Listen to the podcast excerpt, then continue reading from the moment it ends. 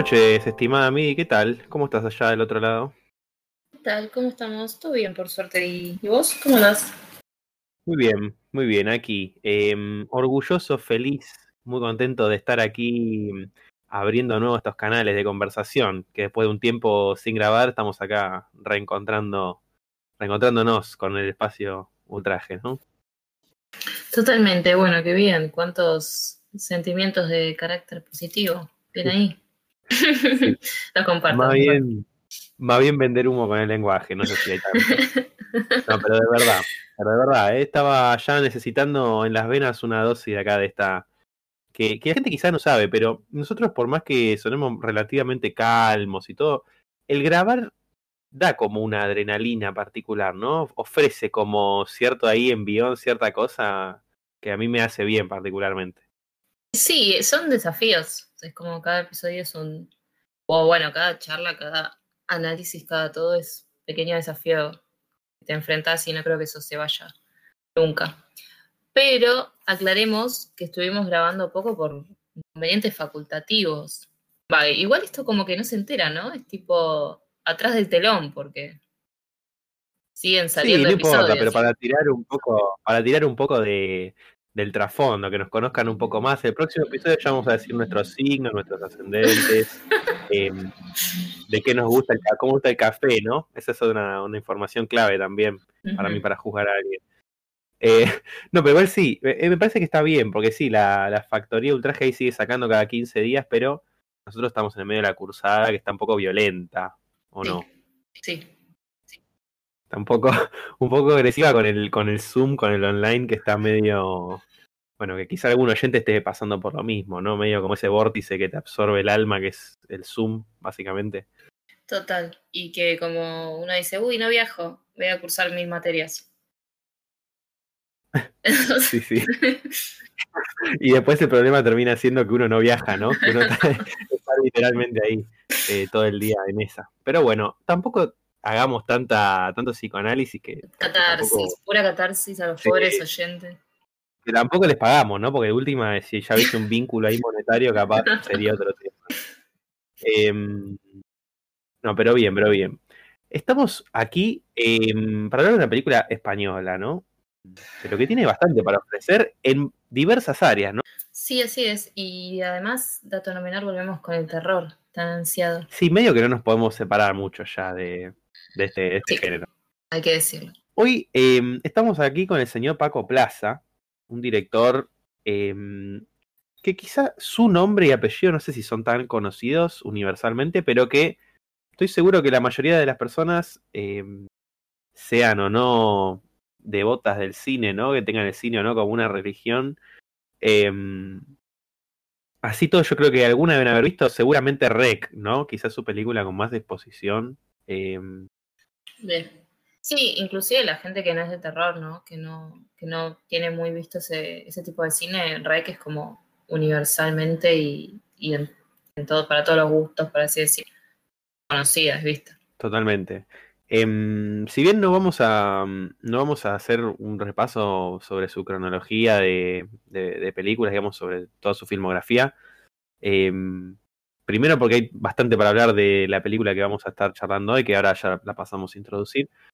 Em, yo, a mí me interesaría saber tu opinión de las REC. em, yo las, a mí particularmente me gustan mucho las tres. eh, me parecen muy valiosas y me parece que son como una suerte antes y después en, tanto en sintaxis como en estilo, ¿no? Como que tienen ahí una propuesta estética bastante fuerte. Eh, ¿Vos las disfrutás? ¿Te gustan? Sí, es loco lo que me pasa con esa película, porque me gusta muchísimo, mucho, mucho.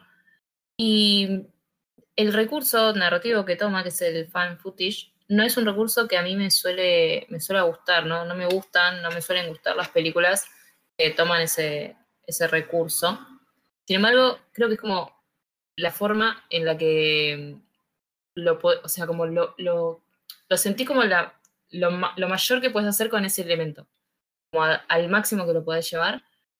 Em, y me pareció increíblemente usado, como que termina de ser un, un 10 la película por, por, por el todo en el que está inscrito ese elemento. Sería otra cosa si no estuviese. A mí me suele pasar eso. tampoco es que vi tantas como para juzgar y decir, no, solo Rec está bien hecho con ese recurso, pero digo, em, me suele alejar porque digo, como, no, no, lo, no lo encuentro de a este punto justificado. Em, y acá me parece que, que, es increíble el uso que, que, hacen de ese recurso, así que me gusta mucho, sí. Totalmente, me, me parece muy interesante porque aparte Rec tiene esta cualidad de, mm, que, que, es medio inseparable, ¿no? Su forma de su, de su qué, digamos, o sea, su cómo de su qué, ¿no? como que es medio complicado aislarlos, y es esto que vos decís, ¿no? Hecha rec de otra manera no es rec, o sea, no es esto, ¿no? Eh, por curiosidad, lo, lo, que te, lo que te termina molestando más es eh, esto que se suele decir como que contamina la narración, el recurso, como que el recurso se come la narración, o algo más subjetivo de que capaz no te atrae tanto desde un lugar plástico, no de lo pictórico o cosas así. Digamos, de, en, qué punto te termina alejando? Sí, creo que es mayormente subjetivo porque me, no me gusta estilísticamente, por así decir, y un poco en ciertas películas que vi eh, no me gustó porque no, no lo encuentro como tan justificado, me parece que es como súper arriesgado, eh, arriesgado en el sentido de que de que tiene que haber un porqué muy fuerte, siento yo, al menos con lo que yo más comulgo, y no suele estar ese porqué tan fuerte. Otra película que usa muy bien el fan footage es eh, Smoking Beer de Brian Bertino, que también lo usa muy, muy bien.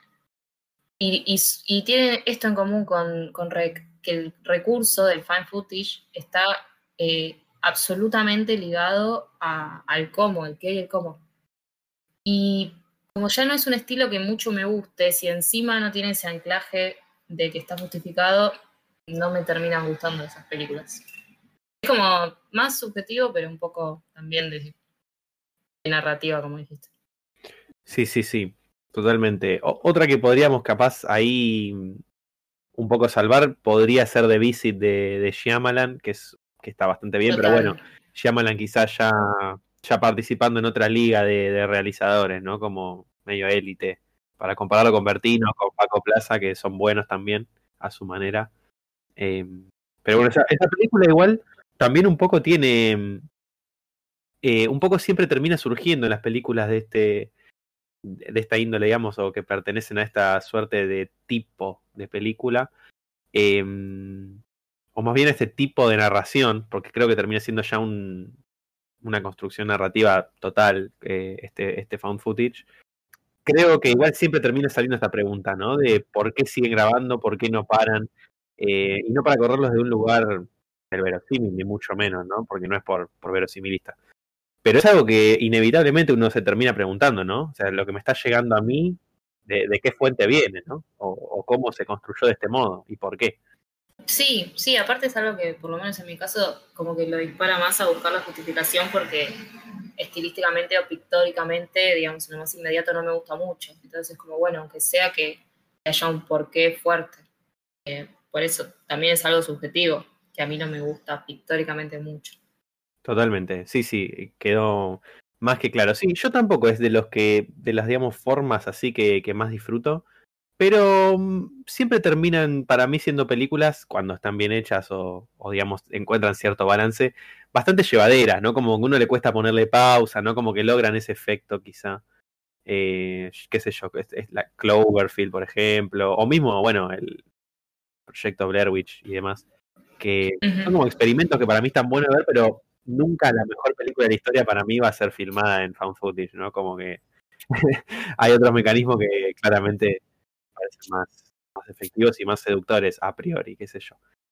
Eh, bueno, así todo, más allá de las rec, eh, si bien no vamos a repasar la filmografía para nada de Paco Plaza, yo recomendaría buscar ahí sus películas no tan renombradas, eh, las más recientes también, o parte 2 y parte 3 de rec, eh, que también tienen mucho para ofrecer, y mismo sus títulos más chicos, ¿no? Porque es un autor que me parece bastante delicado, bastante sutil y bastante original también eh, quizá contando formas más conocidas o desde lugares no tan ultra innovadores, ¿no? Como que, qué sé yo, no es, no es Lynch Paco Plaza, o no para nada, pero digamos desde un esquema más visto y más conocido, me parece que logra siempre hacer cosas tan bien, que siempre aprueban y que, que tiene mucho para decir también, que eso es algo que vamos a ver ahora con la película.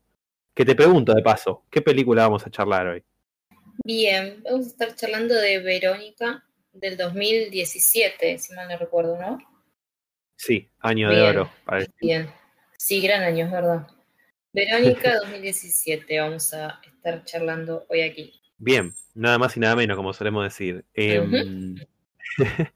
como siempre podemos ir, digamos, de lo macro a lo micro. Em, empezar, si querés, charlándolo un poco y después ya metiéndonos en detalle. Em, ¿Qué te parece? Así, a grandes rasgos, en unas oraciones.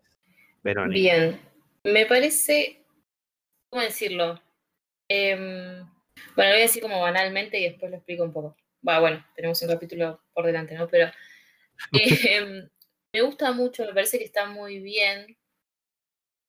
Eh, sí voy a sacar el me gusta, porque es como juicio de valor, pero me parece que está muy bien, que es muy, muy, muy concluida, que es justamente muy cíclica, que de eso vamos a estar hablando un poco.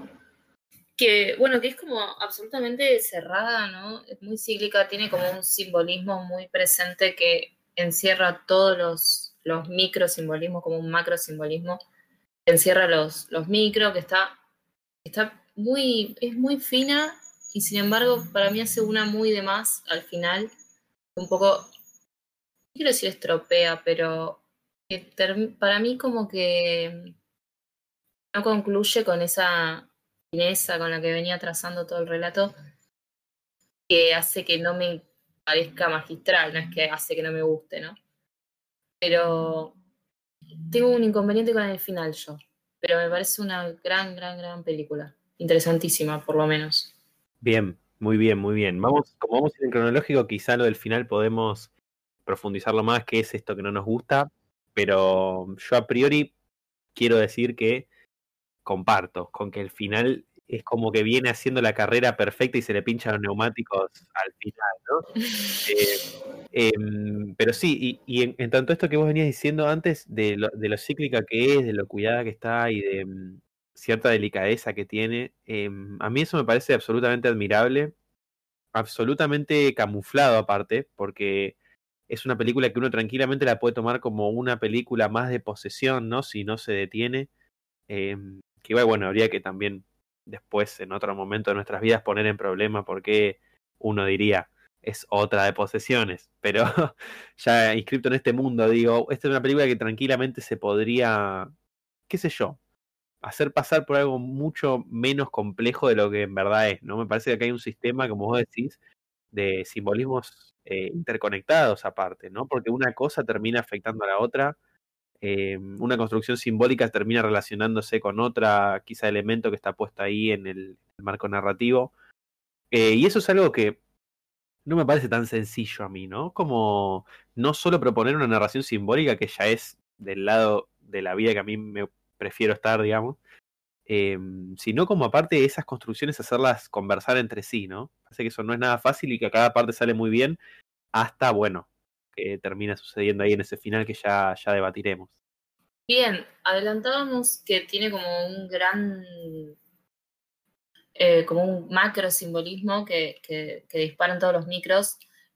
Suele ser así, ¿no? Digo, siempre suele haber como un gran eje temático que, del cual después desprenden simbolismos más axiales, pero en este caso creo que es muy, muy fuerte esa presencia para hacer una lectura o sea simbólica, analítica o incluso para sentarse a charlarla, em, de cualquier modo tiene un gran, es muy evidente este, este gran macro simbolismo que tiene, que es en primera instancia el eclipse, ¿no? Es una película que va a estar atravesada por eh, narrativamente el acontecimiento de un eclipse.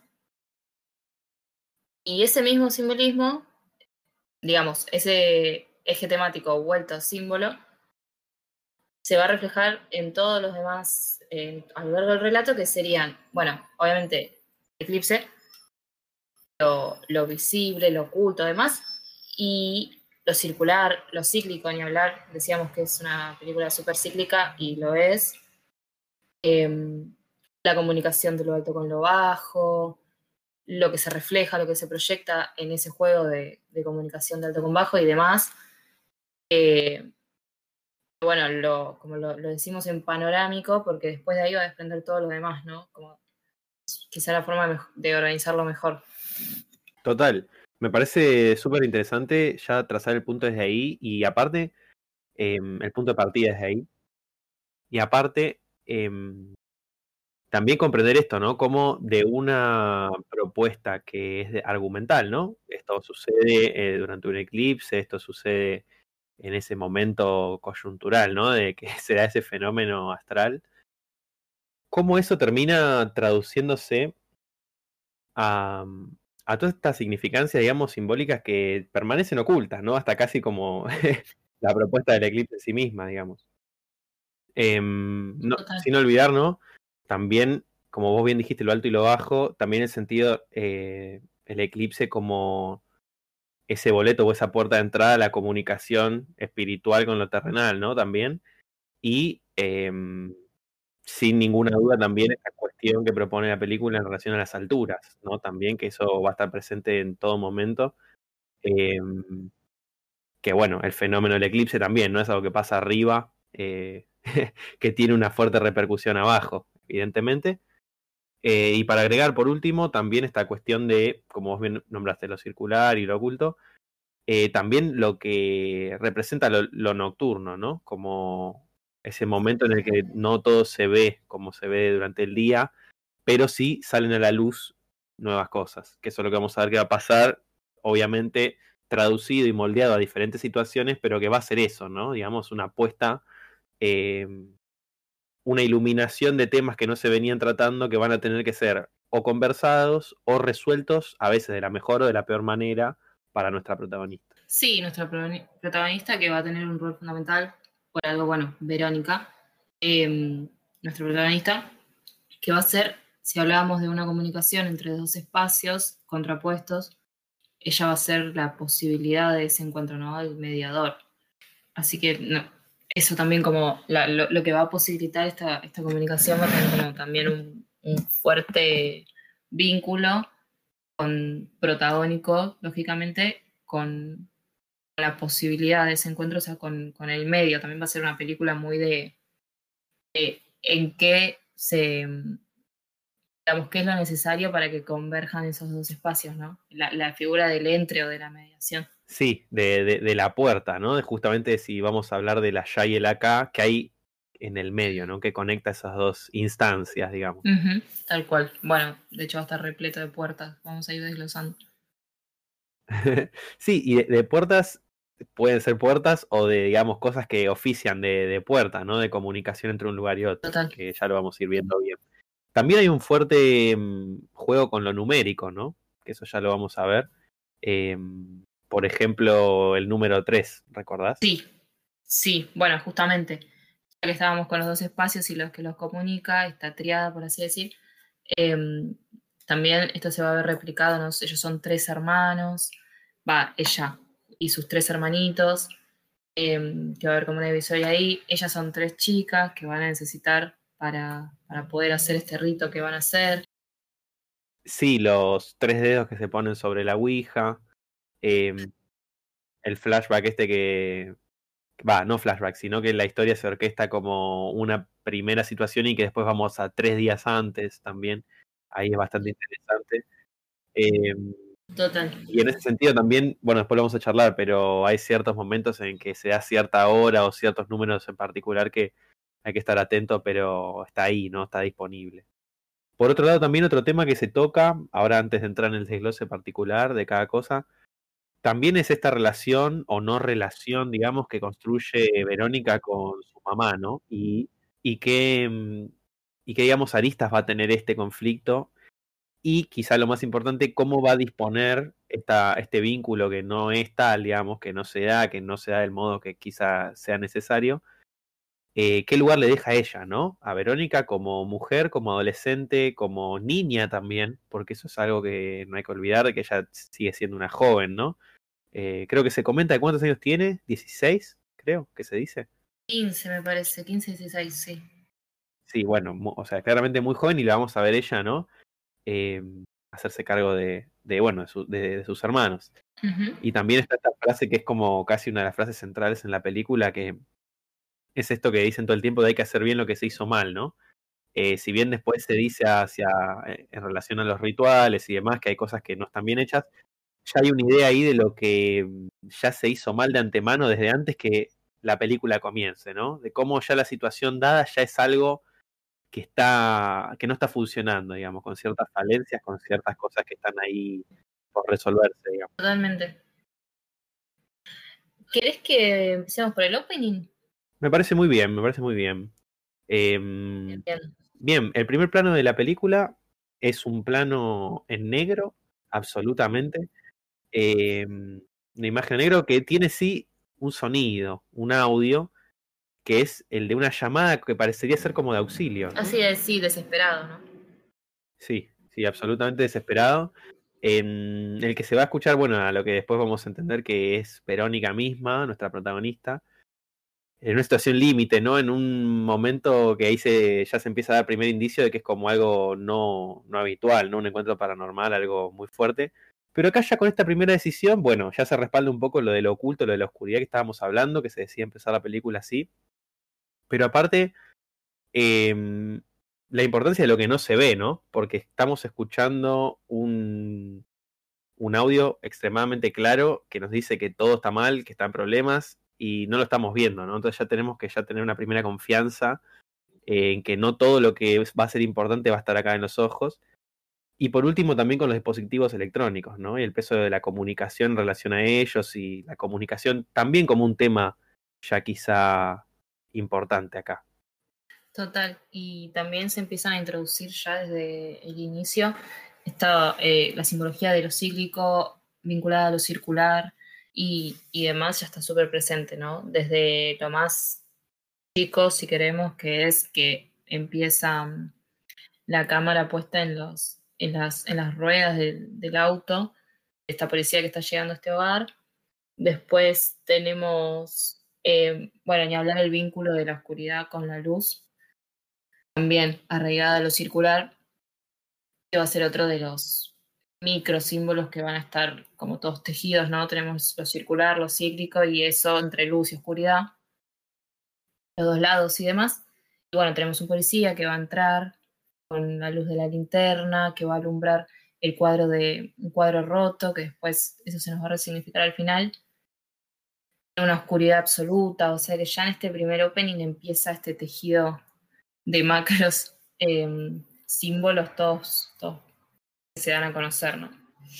Sí, totalmente. Eh, que esto habla también de una planificación, ¿no? Porque es como ya en literalmente tres minutos de película, ¿no? Ya presentar eh, Total. varias de las puntas ahí que va a haber por, para investigar, ¿no? De ver estos indicios, digamos.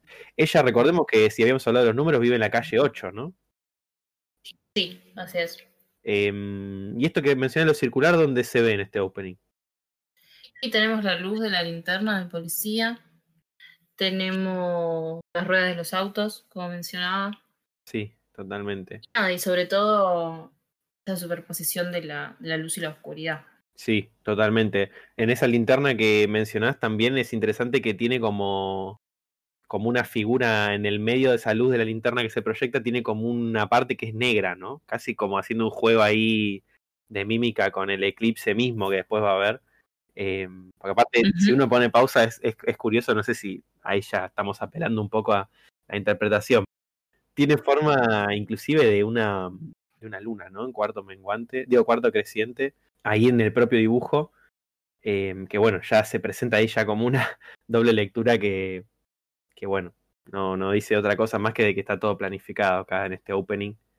Eh, así que bueno, mis respetos. O sea, para esta primera secuencia demuestra un talento de dirección bastante alto. Se escucha también a un policía decir, eh, confirmado, las niñas están, que hay un par arriba y que hay otras acá abajo, ¿no? Ahí ya vamos a entender un poco un primer juego que se plantea a las alturas, ¿no? El arriba y el abajo del edificio. Y esta cuestión de lo confirmado, ¿no? También que dice él como un término que, como un término que plantea eh, algo que ya es oficial, que está, digamos, probado, que va a ser un poco el gran conflicto, ¿no te parece? Que, que va a haber en el relato, que ella básicamente no va a poder probar, no va a poder conseguir que nadie le crea, que nadie confirme lo que ella dice, ¿no? Sí, y, hay como un fuerte tratado de la soledad vinculado a esto, que a ella nadie la escucha, que ella tiene que hacerse cargo de todo sola, eh, que la madre no está porque no puede, obviamente, porque la madre no está, Em, entonces, claro, esta confirmación es como, bueno, cuando llegó la ayuda, finalmente confirmado, en el, como, como bien decís, que esto, que, que necesitaba esa asistencia, ¿no? Si bien estamos diciendo esto, ¿no? De que la madre no está, la madre no está, digamos, ella no figura en un marco en el que igual figura más que el padre, ¿no? Porque eso también vamos a enterarnos después que el padre tampoco está ahí. Y ella, bueno, lógicamente no va a estar por esta cuestión, digamos que tiene que mantenerlos económicamente y va a estar todo el día trabajando, viste que en un momento dice, bueno, me acosté ayer a las 3 de la mañana y demás. Em, entonces un poco es como que ella es la madre, digamos, está justificada esta actitud suya en una necesidad, ¿no? Casi que no les queda otra también. Total. Eh, ya tenemos, digamos, desde este opening eh, en el que ya se han marcado ciertas pautas de lectura, pasamos por un por una decisión ahí de montaje muy interesante, tanto eh, sonora como visual, viste que se escucha el grito de ella, y pasamos en un corte muy abrupto a una unión sonora con el bostezo, ¿no? Casi que hay un juego ahí em, que es interesante, que yo ya cuando vi eso la primera vez, yo que yo compro mucho con los jueguitos de montaje, dije, no, excelente, ya estaba reservado.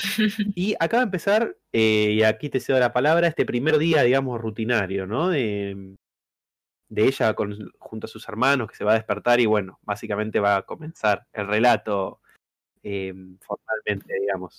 Total, tenemos como una presentación de de lo que es un poco la cotidianeidad en su casa. Obviamente la mamá está durmiendo porque después se nos da a conocer que trabaja doble turno en un bar, entonces ella, Verónica, nuestra protagonista, es la hermana mayor, está como un poco a cargo de todo, despertar a sus tres hermanos menores, que son chiquitos, bastante menores, eh, hacer el desayuno, prepararlos para ir al colegio y demás. Eh, como vos bien decías, lo primero que vemos es que ella se despierta y ya se nos da un poco de información de cómo, de, mediante el decorado, mediante su pieza, mediante el diseño y demás, cómo es ella, ¿no? ¿Qué, qué, le interesa y demás? Obviamente también de, de, la cotidianidad de la casa, pero principalmente de ella, por eso creo que, que empezamos viendo el día o empezamos el día con ella. Y, y, si hablábamos de estas implicancias simbólicas de, de circular del eclipse, qué sé yo, y que ella va a hacer esa, esa mediación. Vemos que ella tiene pósters de, de, Héroes del Silencio, tiene una remera, incluso se levanta con una remera de pijama de héroes, puede ser. Sí. No me acuerdo si la ponía después, no se despierta con esa remera también, ¿no? Me parece que, o sí, alguna de esas dos cosas. De ella en un momento el relato tiene la remera. Bien, bueno, y si no, vemos en su pieza que, que tiene los pósters, que bueno, el logo de, de, héroes, creo que no, que no está elegido al azar la banda, son los dos, los dos círculos contrapuestos con un, con un intermediario, ¿no? Como una línea divisoria. Eh, bueno, vemos que este día empieza y que ella, como decíamos, un poco conocemos su rutina, ella ve que su mamá está durmiendo, es un personaje que ya se nos presenta dormido, es, muy interesante la presentación de los personajes. Eh, obviamente justificado, decíamos, ¿no? Trabaja doble turno, eh, pero su mamá está durmiendo y ella es la que se encarga de, mm, de, preparar todo y se acuerda que el día de hoy, o sea, el día que están por ir al colegio, eh, era un día en el que iban a, a, ver el eclipse. Y ella se acuerda, entre bastante apurada, que tenía que llevar una foto. Entonces, eh, con una foto y encuentra una foto de su papá, que acá se nos da otro indicio, eh, que su papá no está y vamos a entender que falleció.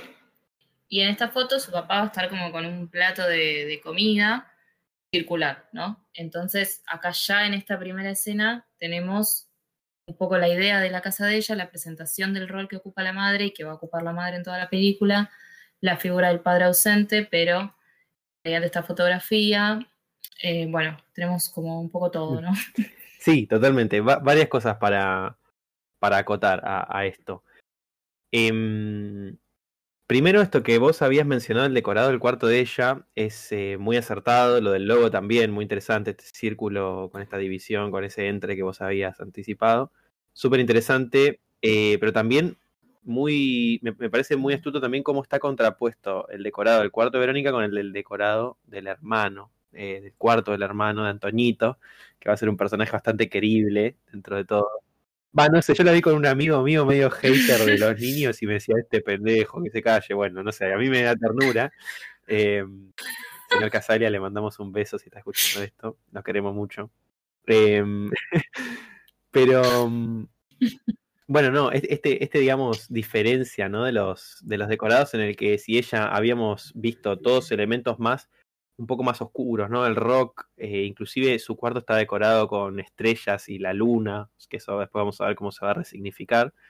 Eh, bueno, en el cuarto de Antonito vamos a tener mariposas, sol, animales, ¿no? Como toda otra connotación. Primero diurna, pero segundo, lógicamente, dentro de esta inocencia, ¿no? Que se construye de sus hermanos en comparación a ella, que si bien ella tiene un lugar inocente todavía, eh, porque como dijimos, sigue siendo una niña, por más que no se comporte como tal, eh, bueno, ¿no? Como que ya se, se postula esta, esta pequeña divisoria.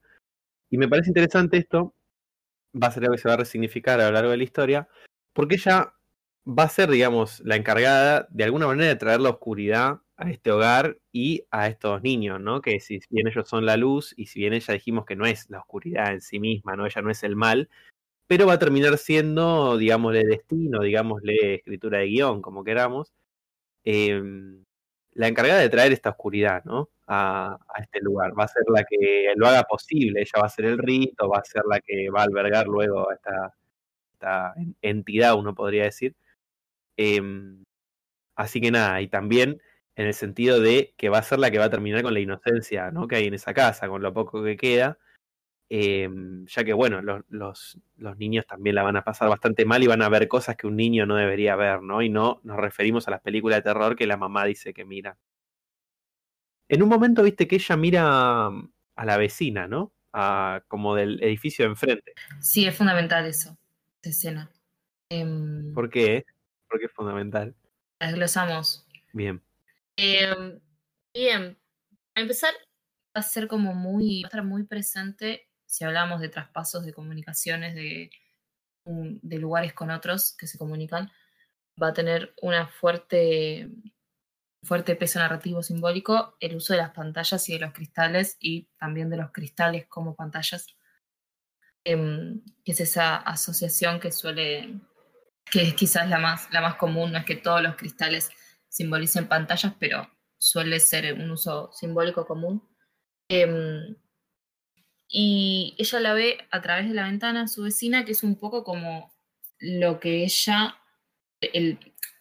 lo que a ella le gustaría ser en el sentido de la vida que ella le gustaría tener, que su vecina vendría a ser como esa, esa libertad o esa, o esa vida de 15 años que a ella le gustaría tener, ¿no? Y no estar cumpliendo este rol que ella está y tiene y no le queda otra que cumplir. Es como una suerte de madre y padre a la vez. Entonces su, vecina funciona como ese reflejo de lo que ella le gustaría estar haciendo, porque la ve bailando, ¿no? Em, que de hecho después la va a volver a ver em, y, esta, esta, repetición de, este recurso va a hacer que tenga un, fuerte peso cada vez que ella ve a su vecina, como reflejo de ella. Pero en primera instancia ella la ve tipo preparándose para ir al colegio todo y súper apurada con un montón de responsabilidades y, y se va a reflejar en cómo, va a ser su, su, catarsis, ¿no? Verla a ella como, bueno, lo que, a mí, lo que yo añoro, lo que a mí me gustaría. Y, es muy interesante porque si hablábamos de uso de, cristales y pantallas, cuando ella vea este ente del mal, va a ser mediante una, una, una pantalla de, de, la televisión, del televisor. Ella, funciona como esta, digamos, funciona como este núcleo de, de símbolo, pantalla, cristales, y comunicaciones y proyecciones eh, en ese sentido. Y a la vez, bueno, en, una primera instancia más inmediata es el reflejo de lo que ya claramente no está pudiendo tener, ¿no? no y lo que añora. Sí, casi como esta idea, digamos, de que una situación para un protagonista puede ser eh, recién visible o recién, eh, digamos, más tangible cuando lo ve exteriorizado y no tanto cuando lo ve en su, en su propio caso, ¿no? En su propia vida porque ella tampoco es que dice, no, esto es, no, es que dice a cámara, esto es lo que yo quiero, ni nada, pero ella es como que tiene un momento de contemplación en todo el apuro de la mañana y se cuelga, ¿no? Viendo ahí ese otro modelo familiar, em, que me parece también que está bueno, que acá no cae en una cosa tonta de que Paco Plaza, digamos, no cae en una cosa medio ahí apresurada de, del otro lado de la, del edificio te pone a una familia de 16 personas comiendo todos, riéndose, bailando, gozando, ¿no? Es, es una situación también hogareña común, no es que hay como toda una cosa ahí de esta es la familia que yo quiero, pero sí, ¿no? Como que se tira ya esta, esta divisoria, digamos, de, de lo que pasa acá y lo que yo estoy también contemplando casi como vos bien dijiste, añorando, ¿no? Como...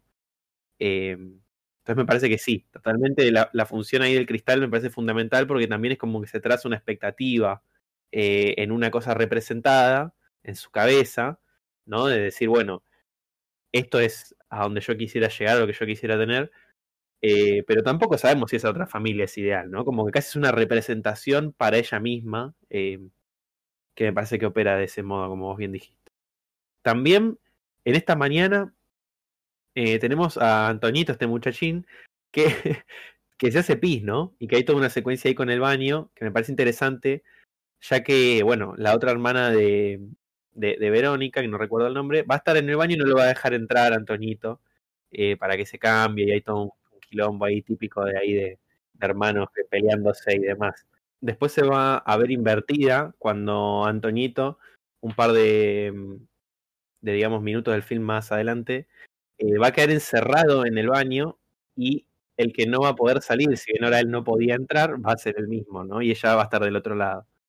Eh, sí que me parece ahí también un, juego bastante astuto. Y por último, me parece casi fundamental mencionar un armario que está ahí en esa puerta, eh, en ese pasillo, mejor dicho, como que se deja ver cuando nos hacen el plano de la puerta del baño.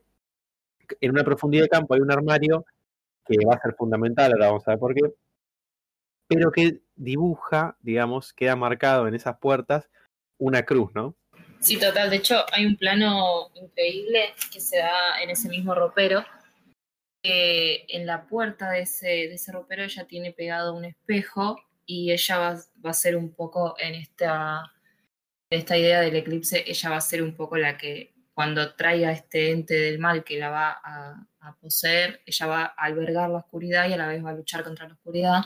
Entonces, siendo ella el bien y el mal, por así decir, o, o siendo, sí, bueno, se, se, nos va a revelar al final, el mal es ella, y a la vez ella es la comunicación entre esos dos espacios y la que trae a ese ente del mal que va a habitar en ella. Entonces, eh, ella va a ser como la puerta y a la vez va a ser las dos caras. Y, y, en ese mismo ropero, en este espejo que ella tiene pegado justamente en la puerta del espejo, ella se va a reflejar, ¿no?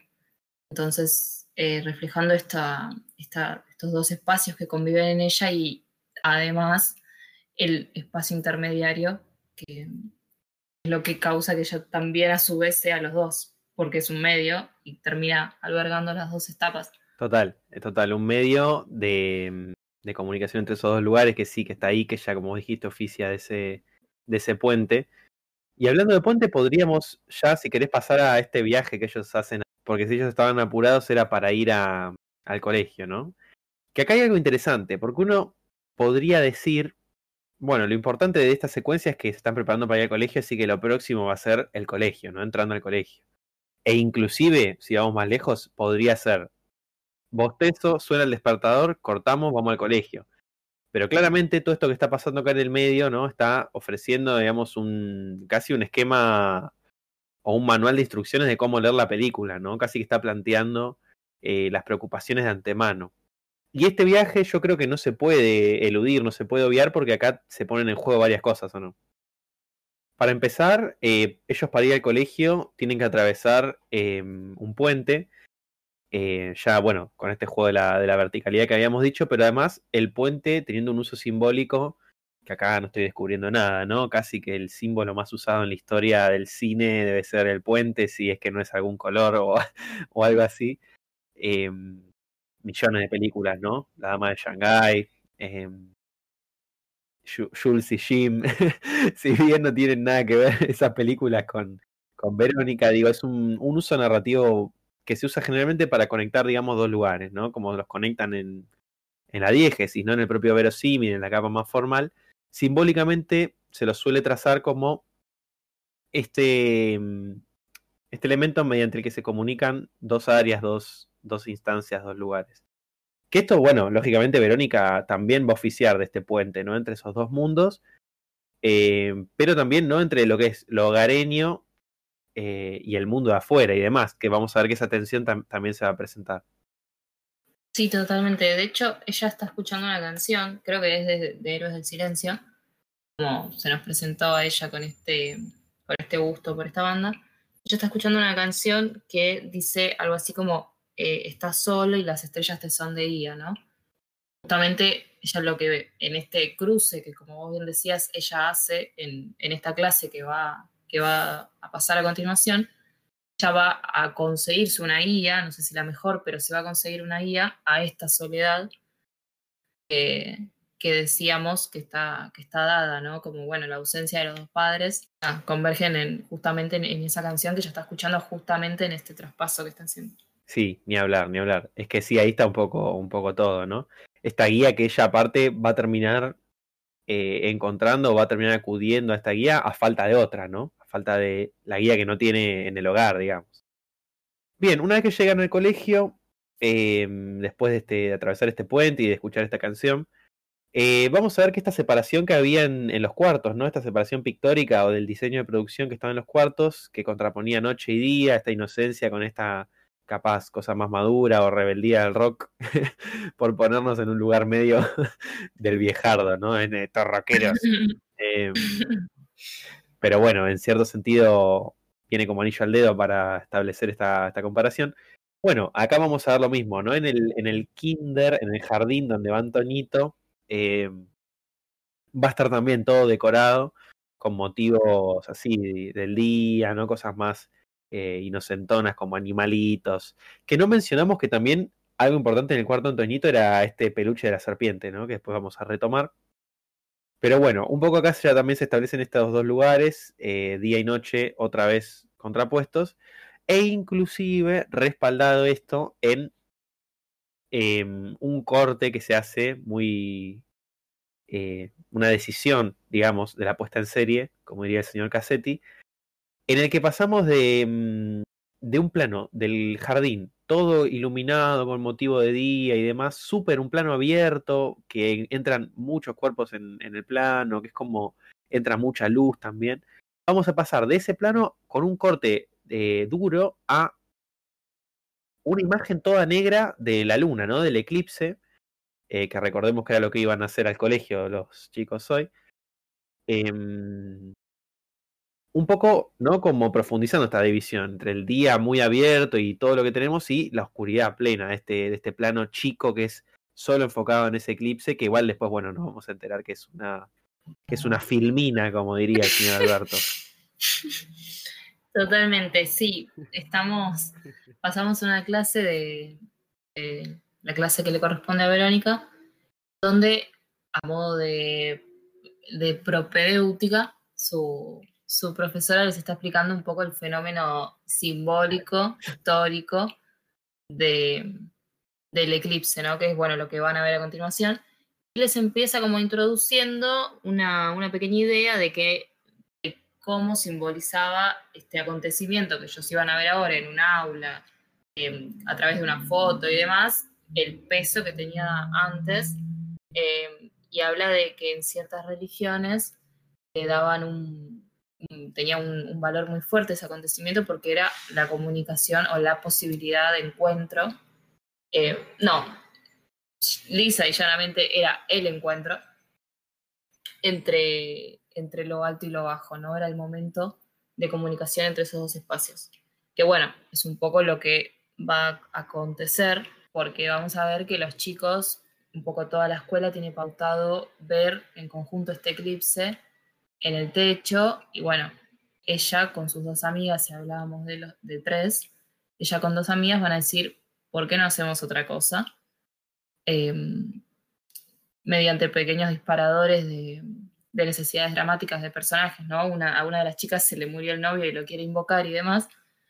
Eh, entonces, como pervirtiendo este, esta significancia o jugando con esta significancia del eclipse como la posibilidad de comunicación, con, lo otro, con lo oscuro, lo demás, con el otro mundo, con ese otro espacio, ellas dicen, bueno, vayámonos al sótano del colegio eh, hacer como un ritual, ¿no? Un ritual de invocación. Porque una chica creo que se le había muerto el novio, un accidente de moto, algo así. Sí, exacto. Y le, pide, y le piden ayuda a Verónica, ¿no? Como, bueno, somos tres, eh, hagamos esto. Sí, total. Em, ya en esta clase, si bien, digamos, se presenta, ¿no? Como la importancia del eclipse dicha en diálogos, creo que está hecho de una sutileza que está buena. Eh, y además en esa clase también se presenta como una idea de dirección muy sutil, pero que para mí suma, que es que lo que tiene Verónica en la mochila, que es algo que no sabíamos hasta este momento, que nos vamos a enterar que es una tabla para de, la Ouija, ¿no? Para invocar ahí una comunicación con ese otro lugar. Eh, se introduce con un tilt de la cámara, que es un, tipo de movimiento que es como básicamente hacer un paneo, pero que en vez de ser de izquierda a derecha o de derecha a izquierda es como de arriba hacia abajo, ¿no? Y se le acentúa cierta importancia hacia la Ouija. Em, que eso uno diría, bueno, ¿de qué sirve, no? Si igual después va a ser importante igual. Bueno, ya se construye cierto enigma o cierta importancia sobre ese elemento que no va a ser menor, porque no es que es un fetichismo acá del director que dice, bueno, me gustó a mí los tacos que tenía esta actriz, vamos a enfocarlo, sino como, bueno, acentuar algo que va a ser troncal, ¿no? Claramente me parece está bueno eso. Y bueno, ya pasamos acá al ritual, ¿no? Em, una secuencia que se ponen en juego ya varias cuestiones. Eh, este ritual que van a hacer ellas es un poco, como vos bien, bien anticipadas, em, ya lleva una Ouija al colegio, un poco se va a encerrar esta idea de, bueno, van a aprovechar, se van a, se van a escapar, van a hacer como una, una travesura, digamos, adolescente de, uy, es el día del eclipse, vamos a hacer otra cosa nosotras va a estar un poco relacionado con, con, esta idea de que, bueno, cuando uno subestima ciertas cosas, se piensa que, que es un juego, ¿no? Esto, esto te termina manifestando justamente en contra. Entonces, ellas en una travesura adolescente y un poco no entendiendo lo que están haciendo, porque tienen como una leve noción de, uy, sí, el eclipse creo que significa la, la comunicación, la puerta con algo, así que esta va a poder hablar con el novio que se le murió, ¿no? Como no saben bien qué están haciendo, pero bueno. Eh, pero, sin embargo, es muy interesante que Verónica guarda un poco de cuidado y dice como, no sé si esto está tan bueno, ¿no? Em, pero, sin embargo, accede y se ponen, ella tiene la necesidad dramática muy fuerte, que es un, un dato de guion muy importante a nivel narrativo y, bueno, obviamente significante, em, que ella tiene la necesidad dramática de hablar con su papá, que falleció, ¿no? Eh, y la otra chica tiene necesidad de que su novio murió, entonces, bueno, necesitan tres, por lo que tienen entendido, para hacer ese, llevar a cabo ese ritual para poder comunicarse con ellos. Y necesitan un, un objeto personal. Sí, total.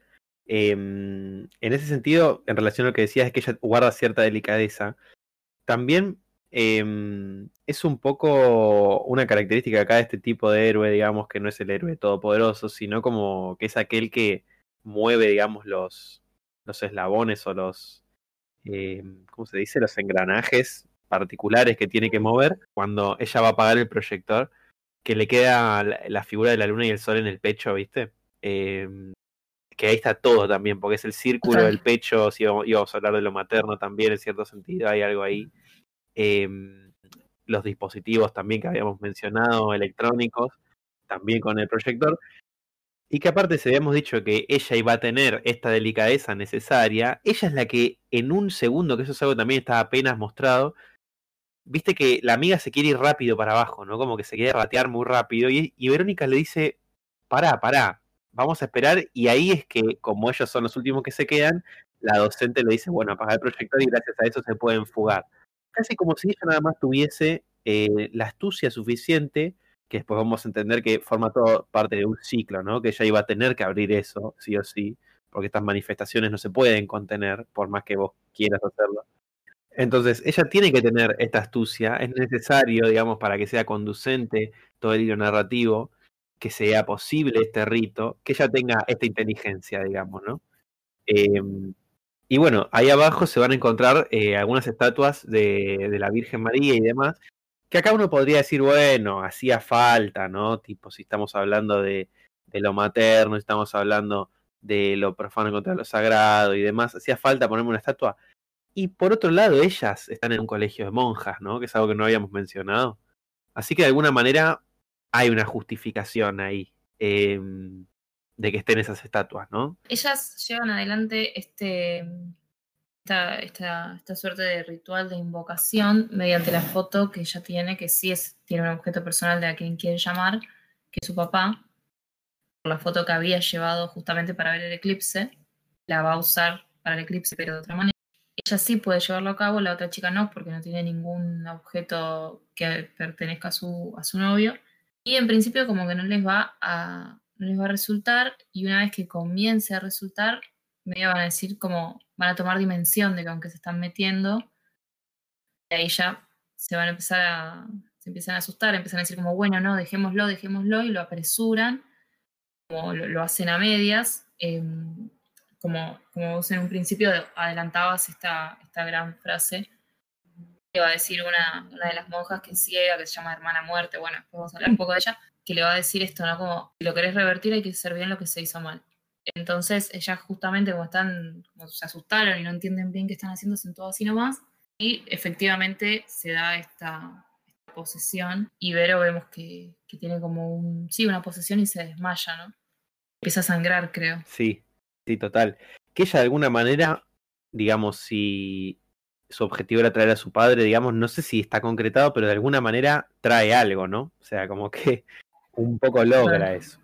Eh, Sí, total. Y ahí vemos como e, en el momento del ritual que se estalla aparte el vaso, ¿no? Estalla el vaso arriba del sol. Que bueno, ahí ya está la circularidad por, ah, no sé, al, cuadrado, ¿no? Ya de el vaso redondo, el sol redondo en, el, en la iconografía de la Ouija. Y cómo colisiona esto, ¿no? Se quema y cuando el vaso se rompe ya se corta. Y, bueno, mancha con sangre el tablero como esta noción de, no retorno, ¿no? Como es un pacto, es un pacto de sangre, por así decir, ya está entrelazado em, ella con eso que acaba de llamar. Todo esto sucediendo en simultáneo, ¿no? De lo que está pasando aparte arriba del colegio. Em, que acá, bueno, tenemos un doble juego, ¿no? Con, con la verticalidad, que em, si uno toma en consideración, digamos, la representación del cielo y el infierno, digamos, no es que ellas están por debajo nada más, sino que los chicos que van a ver el eclipse suben del aula y ellas bajan del aula, ¿no? Casi como tres niveles, cielo, tierra e infierno, digamos, en una perspectiva, eh, si queremos, ¿no? De ese tipo de representaciones.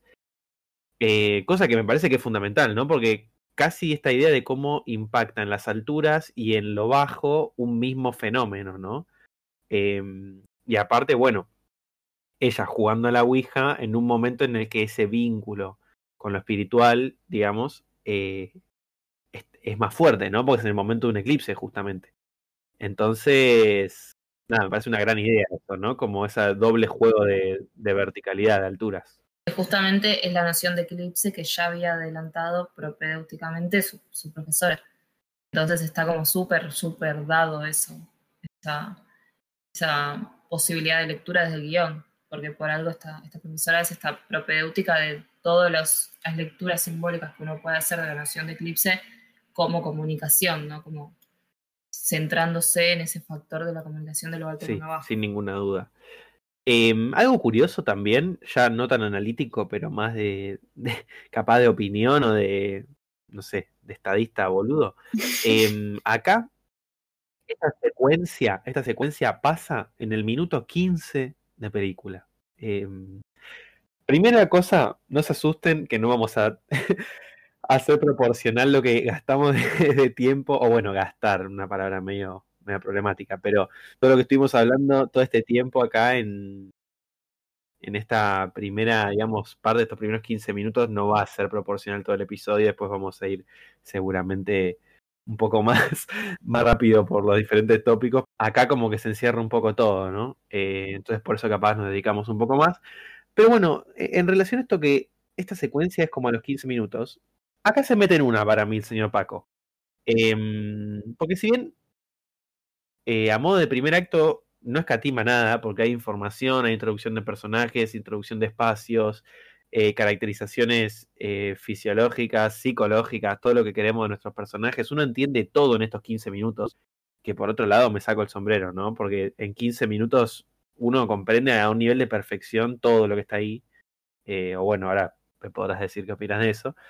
Em, pero también es como que introduce el punto de giro, em, punto de giro entendiendo como aquel evento que nos va a llevar al segundo acto, em, del que no hay retorno, ¿no? Que va a elevar una historia a una segunda instancia.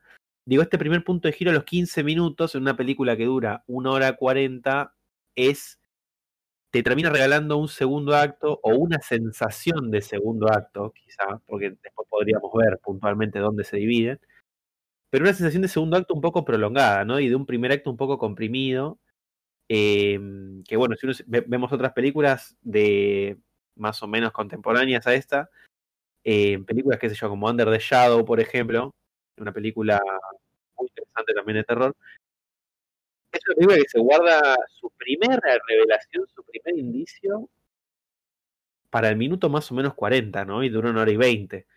Y vemos que se propone otro juego completamente distinto. Esto no lo estoy diciendo ni que es mejor ni peor, pero sí que va a alterar algo, después vamos a ver, ¿no? Sí, sí, sí, totalmente. Bien, podemos continuar, si querés, con la visita, digamos, que ella tiene a la médica, ¿no? Después de que se desmaya en este ritual. Y que bueno, se preocupan las amigas, lógicamente la llevan con la enfermera del propio, del propio colegio. Así es. Sí, la lleva y la llevan porque ella se, se desmayó y ya se despierta en el hospital, ¿no? Con la luz sumamente encandilante de, del hospital blanca, va, del hospital, de la sala de, de la sala de, del colegio. Se levanta y la médica le dice, te desmayaste, te trajeron tus amigas, eh, estás comiendo bien, como que empieza a hacerle un montón de preguntas de su estado anímico, que obviamente eh, denota que, que, ella tranquilamente se puede haber desmayado porque estaba, eh, porque estaba mal comida o demás. Y le, mm, le pregunta cuántos años tiene, y creo que es ahí cuando ella le dice que tiene 15, 16, no recuerdo, y le dice la edad. Bueno, la, la médica le pregunta a ella si tuvo su, primera menstruación y ya se nos, se nos como eh, se nos marca esta, esta, esta simetría de ciclos, ¿no? Como ella empezó un ciclo, por así decir, físico y a la vez anímico, espiritual, que es este, esta puerta que ella abre con, este ende maligno. El eclipse, digamos, se produce, bueno, cada cierto tiempo, ¿no? Cíclicamente, y después, bueno, ya tenemos esta implicancia que vos bien dijiste de la menstruación y además, bueno, ella que se va a mover todo el tiempo eh, como comprando dos tableros de Ouija, ¿no? Muy importante el ciclo del día y la noche, ¿no? Que es otro ciclo, digamos, que también depende de lo, de lo astrológico, digamos, pero que es un, un ciclo, digamos, más cerrado, no es como el del eclipse, como más continuo, básicamente esa es la palabra. Así que sí, totalmente. Sí, y además siendo una película que empieza y, y, termina en donde empieza, ¿no? Digamos, empieza con esta emergencia, vamos tres días para atrás hasta llegar a la emergencia. Exactamente. Eh, así que sí, digamos, está tenido, si hablábamos de lo macro reflejado en lo micro, bueno, se empieza a vislumbrar a qué nos referíamos, ¿no? También es interesante esto que sí de estas luces que te encandilan, porque esta es otra decisión para mí de dirección también, pasar directamente de ese sótano oscuro en el que se están poniendo en juego estas cosas, ¿no? Lo profano, lo sagrado, digamos, las cosas ocultas y que quizás van a pasar a la luz, como ahora vamos a ver qué va a suceder. Eh, pasamos como de ese ambiente, ¿no? Porque es una construcción de ambiente, lógicamente, sonoro y visual, oscuro, a esa luz que es básicamente, en mi opinión, cómo se representa también la ciencia, ¿no? Porque ella no le dice la enfermera, si bien es una de las primeras personas que más o menos la escucha, no le dice, bueno, ¿qué te pasó? ¿Cómo te sentís? ¿Qué experiencia tuviste? ¿Por qué estás así? Le dice, come hierro y listo, ¿no? Casi como las dos formas de abordar el problema, casi. Eh, desde la ciencia y desde, digamos, esta cuestión más de la creencia o de lo espiritual, ¿no? Y de esa ciencia, digamos. Claro, exacto. bueno, sí, buena, buena salvedad. Eh, también hay un elemento que acá es interesante para mí para charlarlo, eh, que quizá un poco polémico, podríamos ahora detenernos, que es este cuadro que ella tiene en la casa, ¿no? Sí. El del ciervo con los lobos, decís. Sí, exacto. Sí. Eh, para mí es una idea de dirección súper interesante. Quizás no así su, su repetición. En primera instancia es como va a venir a marcar esto que va a estar marcado en varias ocasiones de la película, a lo largo, mejor dicho, de toda la película. Es que en ella habita ese mal contra el que está luchando, habita en ella. Que ella es un poco estas dos cosas, ¿no? El que huye, ese ciervo, y de lo que huye, los lobos. Entonces, en ese aspecto creo que está, que está muy bien. Pero para mí hace una de más. Cosa, no cosa, pero. Eh, digamos, no quiero ponerme por encima de una decisión de dirección, pero siento que hace una de más. ¿En qué sentido es una de más? Cuando ese cuadro se, se nos va a mostrar resignificado y alterado, digamos. Claro, sí. Una más, una medio gratuita ahí, ¿no? Porque de repente es como que se altera el nivel de realidad en el que ese cuadro se mueve y. Va, no se mueve, pero como que se borra em, esa figura, ¿no? De, del, del lobo, creo que es lo que se borra, sí. Em, no, no, no, se, se borra el ciervo. Cuando finalmente esa dualidad que habita en ella se termine una parte comiendo a la otra, o sea, cuando termine ganando el mal en ella, se vuelve a aparecer este cuadro, pero ella ya no es el peligro y de lo que huye, sino que ya es meramente el peligro, entonces ese ciervo ya no está más, son solo los lobos. Es verdad, claro, tiene más sentido. el, que ella igual después también tiene la figura del lobo en una remera, ¿no? O en un buzo. Eh, en ese sentido sí está bien respaldada de la dirección, pero es verdad que capaz goza ahí de una, de una explicación, ¿no? Medio de decirte lo que ya te está mostrando por otro lado, quizá eh, te lo sirve medio en bandeja, ¿no? Como moviéndote ese cuadro. Bueno, acá van a pasar un par de cosas en este día, em, en, este, en esta conclusión del día, que tampoco me parece que haya que, que profundizarlas tanto, pero mencionarlas me parece importante. Por ejemplo, esa escenita de Verónica comiendo las albóndigas, ¿no? Con la salsa, con una manifestación que viene de adentro, básicamente como que empieza a haber ahí como una disputa por el cuerpo de ella, eh, uno eso lo va a entender más tarde. Y los hermanos medio que se quedan como que no, no entienden nada, ¿no? Sí, Sí, sí, totalmente. Es como si, si queremos, eh, si mal no recuerdo, es la, primera manifestación de... Sí, total, las albóndigas siendo esta carne eh, que también tiene, es un elemento que también tiene una continuación eh, simbólica si lo unimos al factor animal, que ya estamos hablando de los cuadros y demás, unido también a lo que le había dicho la, la, la enfermera, ¿no? Que le dijo, eh, tenés que comer carne y bla, bla, bla. Y que aparte, bueno, es un elemento circular, ¿no? Teñido de rojo aparte. Eh, algo que no, es que no es menor acá en este, en este relato. Bien, después, una vez que este día concluye, digamos, pasamos al día siguiente, pero ahora, em, si bien es otro día de, colegio, claramente se nos, se nos, presenta que, que, se quedó dormida Vero y el reloj nos muestra que son ocho y media, o sea que ya es, ya es bastante tarde ella mira el reloj y se, se levanta las apuradas, em, un poco dentro de esta rutina que ya habíamos visto, y son las ocho y media, que si queremos hablábamos un poco de la significancia numérica, siendo el 8 la casa donde viven ellos, que es un número cíclico, ¿no? Eh, digo, cíclico eh, en tanto denota la figura del infinito y demás. Eh, y son las ocho y media tenemos también la presencia del medio, si queremos, ¿no? Por ahí sea un poco ver en, un trazo más fino, pero si queremos son las ocho y media y no las eh, cinco y cuarto. Eh, o las nueve. Qué bueno, teniendo en cuenta que es el primer día que ella empieza a habitar con este mal que, que trajo. Si queremos, puede tener una significancia que sea la ocho y medio, que sea esta presencia del medio y demás. Es muy pequeña, puede ser, pero bueno, está un poco sugerido. Pero lo importante es, que ellos están llegando tarde, ¿no? Sí, y además, perdón, vos hablaste del 8 y del medio y de, no por seguir reiterando, pero está el 3 también, que es el número que ya habíamos dicho, y el 0, ¿no? Que es el círculo, que también el otro elemento simbólico que estábamos charlando. Em, sí, con esto que vos hablás de que lo importante es que llegan tarde, Total, eh, es importante, pero aparte sirve, cae como anillo al dedo, digamos, para una estrategia narrativa más que interesante, Em, en el episodio de Stage Fright habíamos mencionado a esta autora, Neira Piñeiro, que invitamos a leer, em, que ella habla de, digamos, diferentes estrategias narrativas para eh, darle dinamismo y una construcción, digamos, sólida que no sea repetitiva a ciertos factores de una historia, ¿no? Digamos, ella siempre hablaba de diferentes relaciones, de frecuencia, de sucesividad, de reiteración y demás.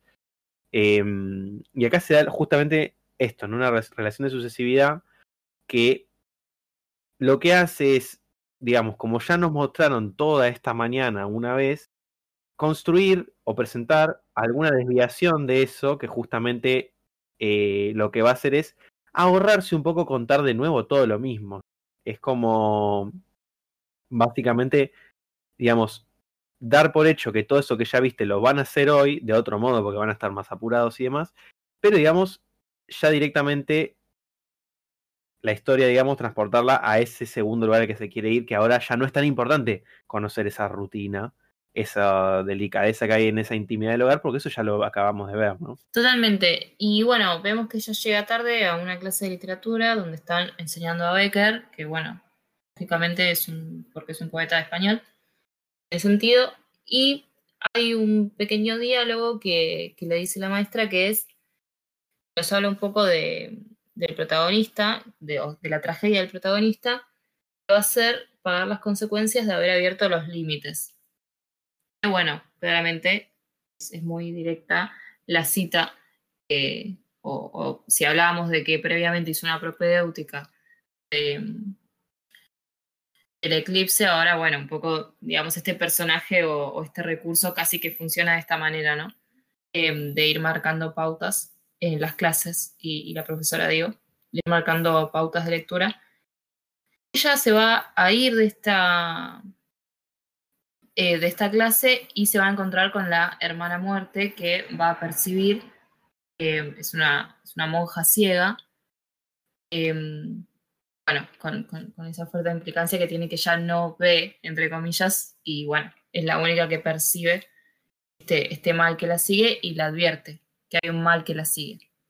Porque, bueno, recordemos que, que Verónica baja de vuelta al sótano, colegio, y, y la, esta mujer, esta hermana muerte, le va a advertir, primero ya habíamos dicho, cómo tiene que revertir esta cosa que ha invocado, que es haciéndolo bien, lo que hizo mal en un principio, y sobre todo le va a decir algo que es clave, que le va a decir, hay que destruir la puerta por la que entró.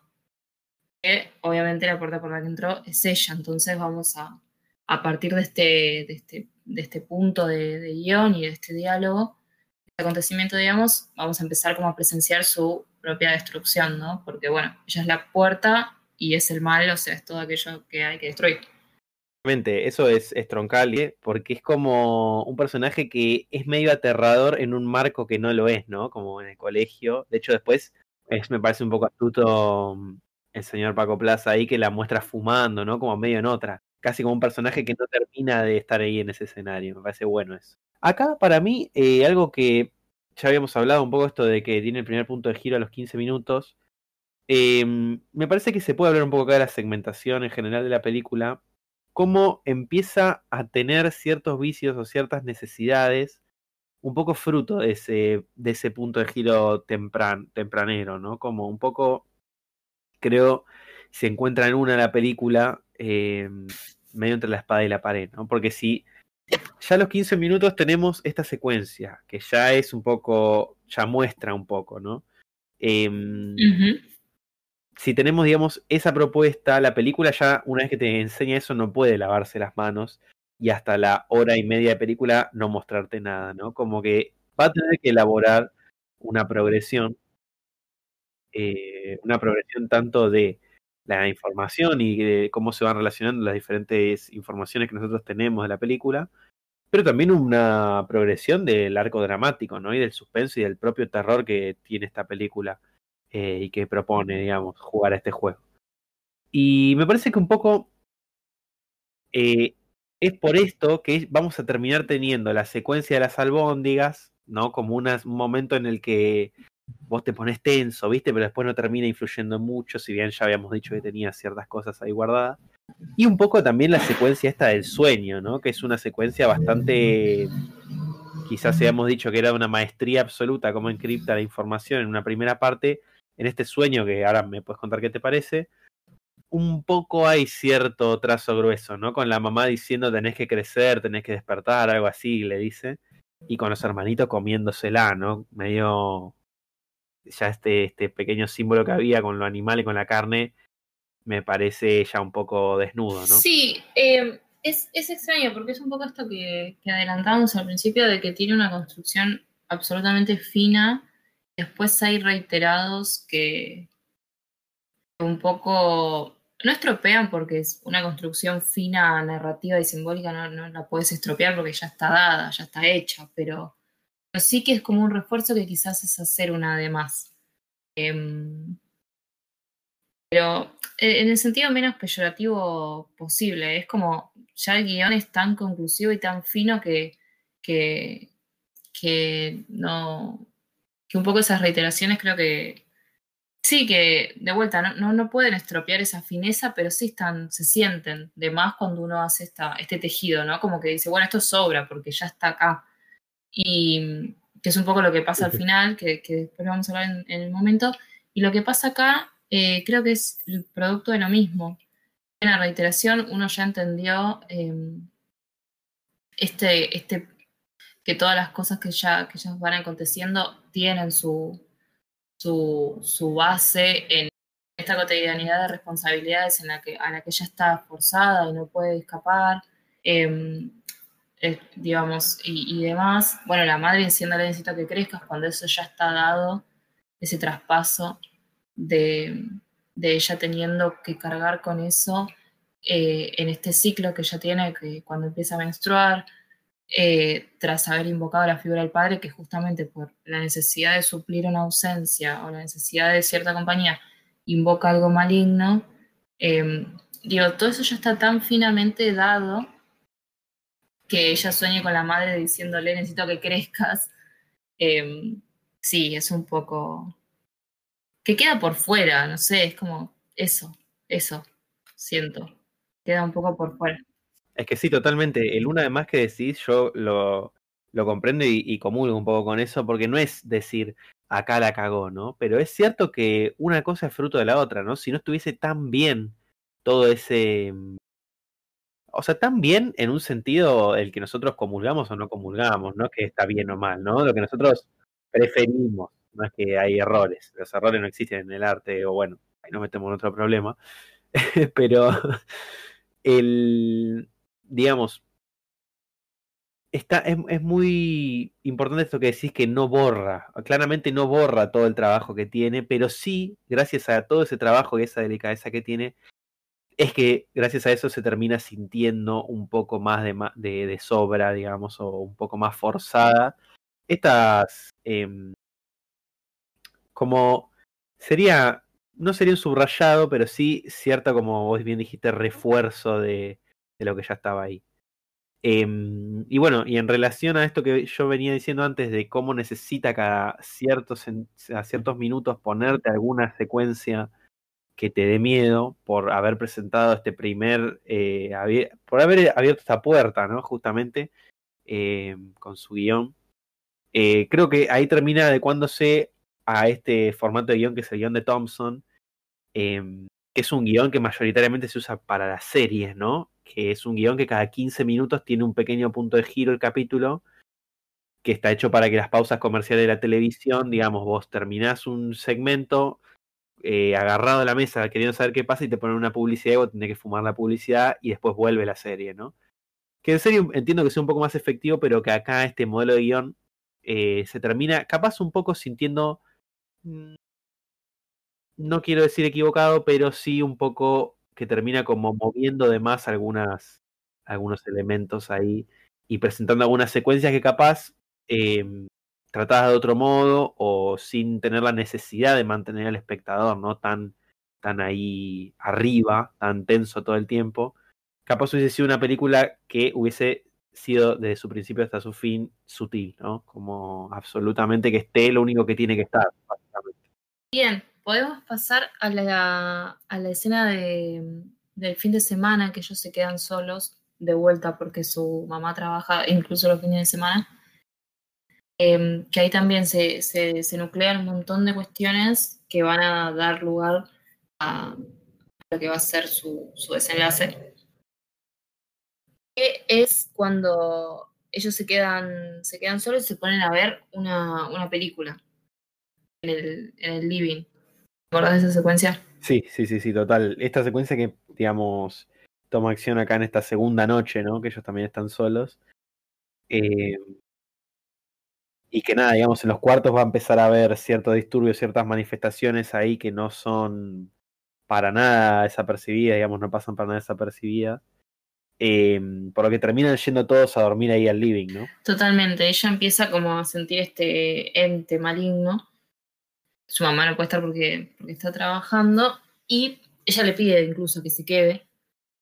Em, y ella empieza a ver las manifestaciones de este, de este ser oscuro y le dice que se vayan los tres después de un par de acontecimientos raros, como vos bien dijiste. Ella dice, bueno, vamos a una cosa, nos vamos los tres a dormir al living. Y se van los tres al living, que es donde está la tele, que hablábamos un poco de la autorreflexividad, que esta, que esta implicancia de, lo reflexivo puesto en la, en la pantalla y, en lo ficcional eh, está anclada en una teoría muy, muy increíble si, si les interesa leer sobre, sobre estudio simbólico de muchacho Stanley Cavell, que es amigo del traje. Queremos mucho.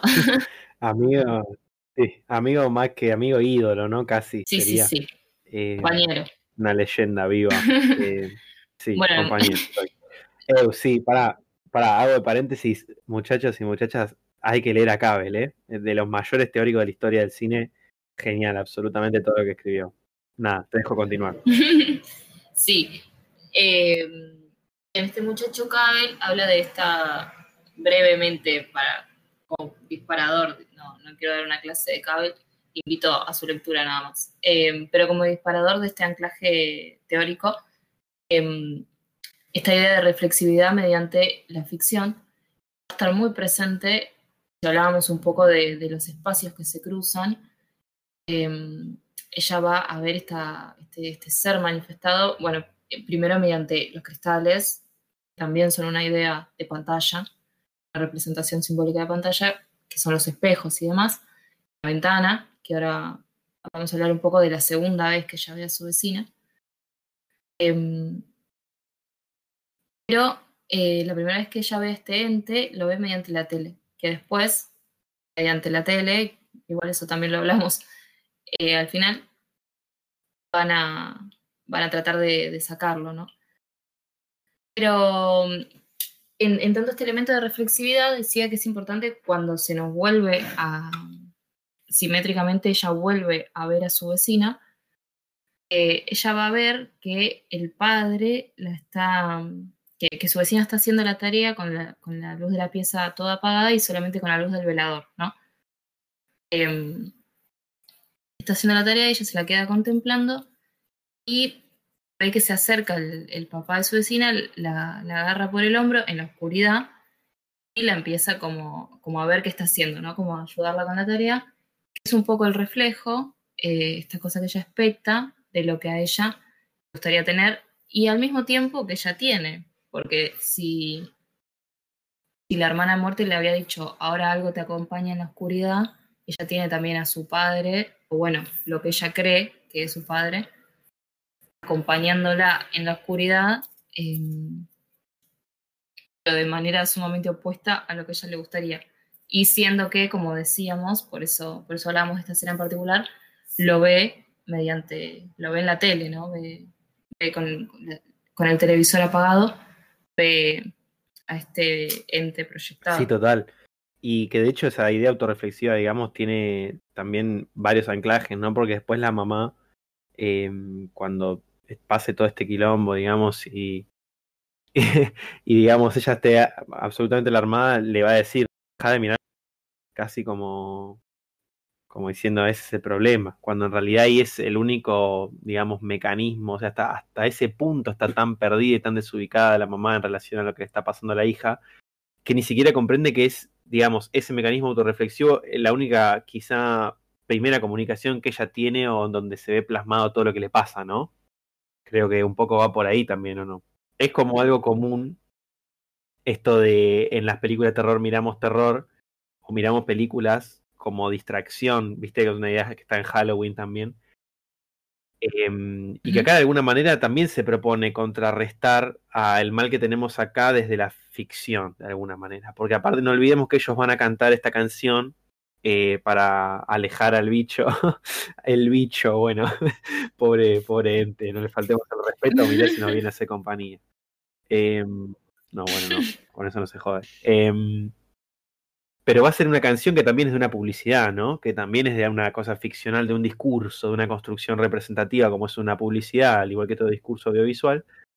Eh, y también va a venir de ahí, ¿no? La cancioncita esa de Centella que, que, van a cantar ellos. Sí, em, totalmente. Y bueno, cuando llegue, todo esto va a estar como comprimido, por así decir, cuando llegue la madre y los vea todos durmiendo en el living y diga qué pasó acá son esas películas de terror que están mirando y le dice como, y, Vero le dice, no, pasa que están pasando cosas raras, yo necesito que te quedes en casa y ella le dice, mira, deja de mezclar la realidad con la fantasía.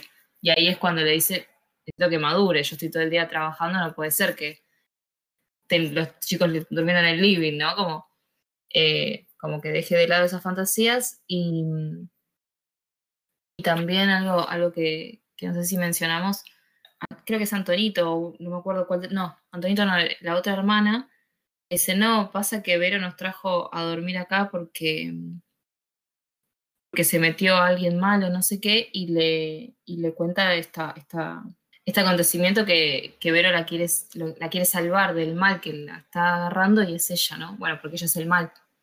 Pero... Sí, y que de hecho ella le dice, no, ya estaba adentro, ¿no? Eh, de alguna manera, el, el malo, eso le dice, no, ya estaba acá adentro. Porque la mamá dice, ¿cómo, cómo entró? ¿Forzó la puerta? Algo así, dice. Dice, no, no, ya estaba adentro, dicen. Que de alguna manera es eh, ahí una...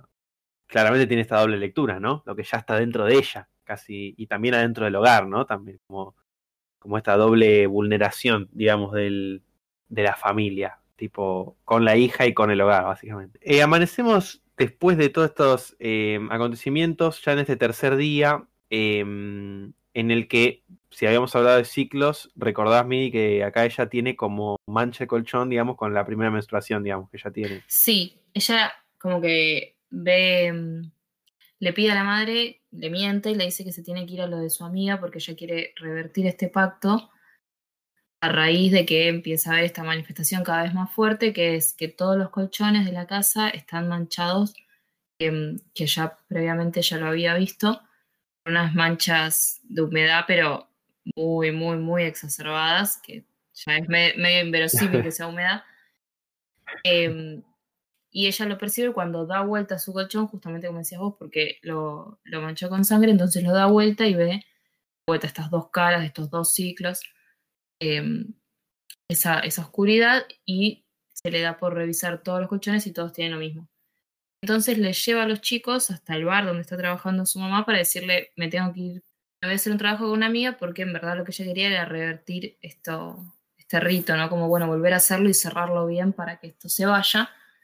Em, y ella vuelve a comprar la revista, como decíamos, las dos Ouijas, ella vuelve a comprar, porque encima de eso, ¿no? Si hablábamos un poco como de la noción inocente con la que uno aborda esas cuestiones y bueno, cómo termina eso. Vemos en contra, ellas lo sacan de la Ouija una revista. de la visita. claro. Y, bueno, si hablábamos un poco de la implicancia de la, televisión, em, la, cuando, ella, cuando ella tire el envoltorio a esta revista va a decir eh, anuncio por la TV, ¿no? Una de las publicidades de la revista. Em, como, bueno, esta llamada que hacen mediante este elemento que es la Ouija, que se va a manifestar después en otros espacios. Em, bueno, compra esta Ouija para volver y va a buscar a la, amiga de la casa y están en una fiesta. Una fiesta ahí medio funcional también, ¿no? Como que está buena igual esa escena, no es que es descartable, pero que medio que la que la finalidad es que la amiga le dice que ella iba a morir, ¿no? Mañana. O sea, en, en la historia va a morir al día siguiente. Em, casi como una premonición, también unida a ciertas premoniciones que había tenido Antoñito antes, que nos olvidamos mencionarlo, pero son dos premoniciones que tiene él que ninguna de las dos se va a cumplir, ¿no? Le dice, mañana papá va a venir y mañana no me voy a hacer pis. bueno, no solo que él se va a hacer pis al tercer día, sino que esta figura que aparenta ser el papá, que iba a llegar, que iba a venir, eh, no va a ser el papá al final, ¿no? Va a ser quizá esa la forma que este, esta entidad tome para, para bueno, por, sus propios fines, ¿no? Que ya, ya comprendemos cuáles son. Y bueno, luego de esta fiesta ya em, no queda mucha más otra cosa que, que volver y resolver este asunto, ¿no? Casi eh, llegando acá al clímax de la película, ¿no? Este último encuentro que vamos a tener. Como sus amigas van a tratar de loca y le van a decir, basta con esto, fue una pavada, ya está, que volvés acá, te una loca, ¿no? Estamos en una fiesta, literalmente la agarran y la tiran afuera. Em, y bueno, y ahí su amiga le dice, mira, em, vas a morir mañana, algo así le dice como súper terrible, no me quiero, no me quiero meter, chao, andate, ¿no? Entonces, bueno, ella necesita tres personas justamente para, para, completar esto, para poder cerrarlo. Entonces se va a su casa, va a buscar a los chicos y les pide a, sus hermanos que, van a tener que hacer un pequeño juego para sacar al mal. Em, algo. Paréntesis. Una pequeña cosa nada más. En, esa, en ese proceso de pensamiento que vos, que vos acabás de, de comentar, que efectivamente es el que tiene ella, ¿no? De decir, bueno, me voy a hacer cargo de la situación, vamos a resolver esto, vamos a terminar, vamos a hacer bien lo que se hizo mal.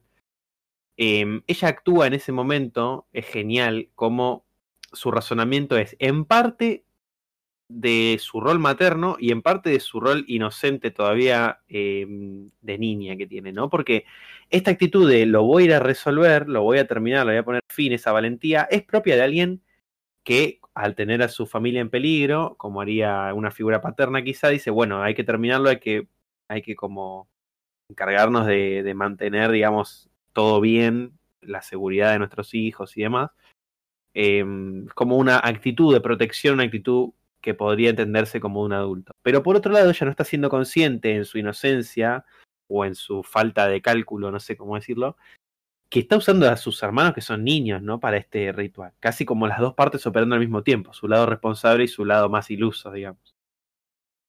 Totalmente. Y bueno, acá va a lo largo de toda la película, ¿no? Pero acá va a tomar un, fuerte peso el personaje de Antonito, el hermano más chiquito, que ella, él es, bueno, él es uno de los que percibe la, la presencia de este mal que le dice, habla conmigo, yo lo vi a papá, vino a hablarme y demás, y ella se aterra y le dice, cuando si lo ves, grita fuerte mi nombre que yo, que yo voy a llegar. Em, y bueno, esto va a tener una resignificancia, ¿no? Que, que, ella le pide que ante cualquier problema grite fuerte su nombre. Em, y bueno, ella como empieza a repartir las tareas que hay que hacer entre los chicos para, para poder hacer este ritual. Mucho no les explica, le dice como, bueno, vos agarra esto, vos pon esto acá, casi como tratando de, no explayarse demasiado. Y le da a Antonito uno, una, una parte del libro que son los símbolos que había que dibujar. Y obviamente en su inocencia él da vuelta a la página y empieza a dibujar otros símbolos que son símbolos de invocación. Que lo que va a terminar eh, que lo que va a terminar logrando es que en este ritual él defina, termine por, por hacer que el lado que se manifieste de Verónica sea el mal, ¿no? Como que convoca el mal absoluto que habita en ella. Lo que va a terminar produciendo estos, estos dibujos que hace él es terminar de despertar, que termine el lado, despertar, digamos, todo el mal que habita en, Verónica y que termine ganando ese lado. Si estaba en disputa y en continua lucha, em, ella y el mal que ahora habita en ella va a terminar, eh, digamos, ganando o, manifestándose. Hablábamos un poco también de este cuadro, ¿no? De esos lobos que se terminan finalmente de comer al ciervo. Este mal se va a terminar de comer a ella y, y bueno, eh, como vos bien adelantabas antes cuando hablábamos un poco del elemento reflexivo, una de las pautas de esta de este, este ritual es que canten una canción que sepan todos y hablábamos un poco de que eligen la canción de la publicidad que ven en, la televisión, ¿no? Como bueno, la implicancia em, creo que está bastante sostenida a lo largo del relato del elemento reflexivo, eh, que es la tele. Creo que está, que está. Pero también, viste, cuando uno hace lecturas simbólicas, dice como, estará, no estará, que creo que súper está eh, la, la, relación. Bueno. No, totalmente. Eh, que aparte es, es, fundamental, digamos, siempre que uno está en esa encrucijada, que es algo que es propio, digamos, es, es, es muy familiar, ese sentimiento de, che, estoy escarbando un poco de más acá o qué onda. Siempre uno tiene que volver al texto, ¿no? Al texto entendemos a la producción, digamos, discursiva y si está dado, está dado, ¿no? Como que uno tampoco tiene que cancelar lecturas cuando están ofrecidas, digamos. Después a lo sumo, cinco personas miran la película, cinco personas van a tener lecturas diferentes sobre eso que está ofrecido, pero si está ahí, está ahí, ¿no? Y una, una pequeña, digamos, contribución a esto que estás diciendo, también la canción que ellos deciden cantar, Centella, una centella es un fenómeno climático, digamos, que es como un, un rayo, una luz que cae eh, a muy alta velocidad de arriba hacia abajo, ¿no? Y acá tenemos todo de nuevo, el arriba y el abajo y la luz y la oscuridad, ¿no? Del, del, del propio, de la propia centella. Así que está, también está pensado eso, ¿no? De que después no me vengan a decir que este muchacho no sabe hacer cine. No, total, aparte siendo un guion como tan conclusivo y tan, tan pautado, por así decir, un, un guion tan circular, vamos a decirle, eh, todo está, a decirlo en criollo todo está conectado con todo, ¿no? Entonces es obvio que si una pequeña, una vislumbra un pequeño tratado simbólico, va a estar reflejado a lo largo de todo el relato. Eh, y en esta película particularmente, porque su núcleo central eh, es la figura del eclipse, entonces eso está. Eh,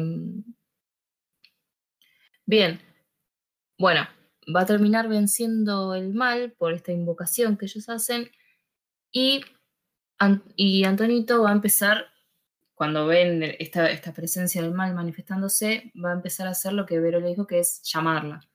Que obviamente ya la llamó, por así decirlo, en, otra, en otro sentido, porque ella es el mal, ¿no? Digamos, el mal habita en ella y él lo dibujó y lo invocó. Entonces le hizo caso en los dos sentidos. sí. Para bien y para mal, digamos. La llamó, llamó a este monstruo y empieza él a, gritar Vero, Vero, Vero, Vero. Em, y es ahí donde empieza a acontecer el principio, digamos, que es esta, este tramo final cuando ella ve, este, ve la llegada de este mal y llama a la policía. Total. ¿Quieres hablar un poco del final? Sí, perfecto. Sí, total, este segundo rito sería, ¿no? De alguna manera eh, ya que vimos el primero, digamos, para traerlo, este sería como para reconocerlo y de alguna manera expulsarlo. Pero bueno, vamos a ver que esto termina saliendo claramente mal. Eh, en una seguidilla como de acontecimientos, ¿no? Primero que mediante un espejo, eh, esta se va a reflejar básicamente, de alguna manera vamos a ver la figura esta, digamos, que ella tiene en su interior. Se presenta esta dualidad también eh, creo que está muy presente. De nuevo la figura circular con este vaso que aparte se va rodando hacia la puerta, ¿no? que no es algo menor. Eh, si habíamos hablado de esta comunicación entre los lugares.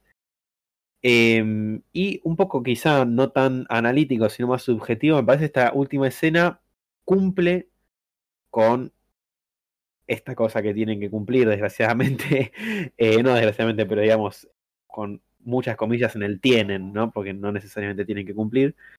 Eh, pero con esta cosa del clímax, ¿no? Como que está todo acá, básicamente.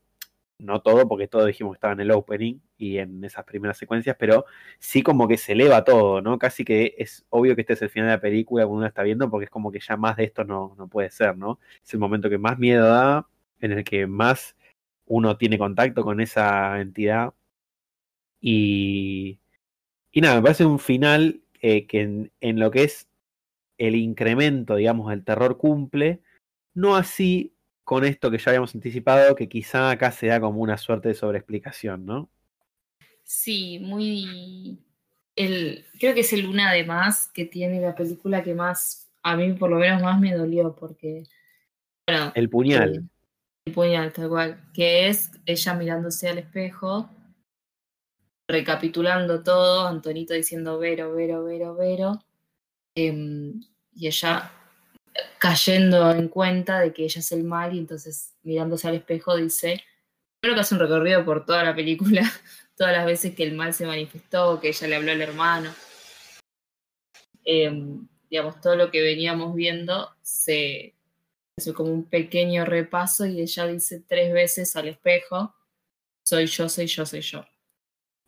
Uno podría decir que, bueno, la, la figura del espejo concluye, el 3, El tres 3, afirmaciones de soy yo, soy yo, soy yo. A mí en lo personal, y por lo que tengo entendido vos también, siento que es una de más, en tanto viene como hacer por el espectador un trabajo que es del espectador, que ya estaba, digamos, lo condujo muy bien al espectador hasta ese punto. Hizo todo, fue el camino más pulcro posible que un espectador diga, es ella.